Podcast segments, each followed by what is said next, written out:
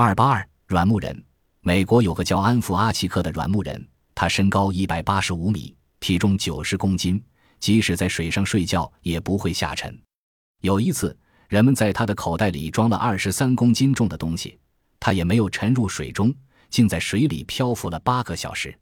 澳洲南部一个妇女百度茜博斯，天生比重特别轻，浮力奇强。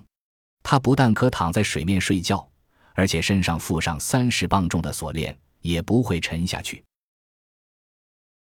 本集播放完毕，感谢您的收听，喜欢请订阅加关注，主页有更多精彩内容。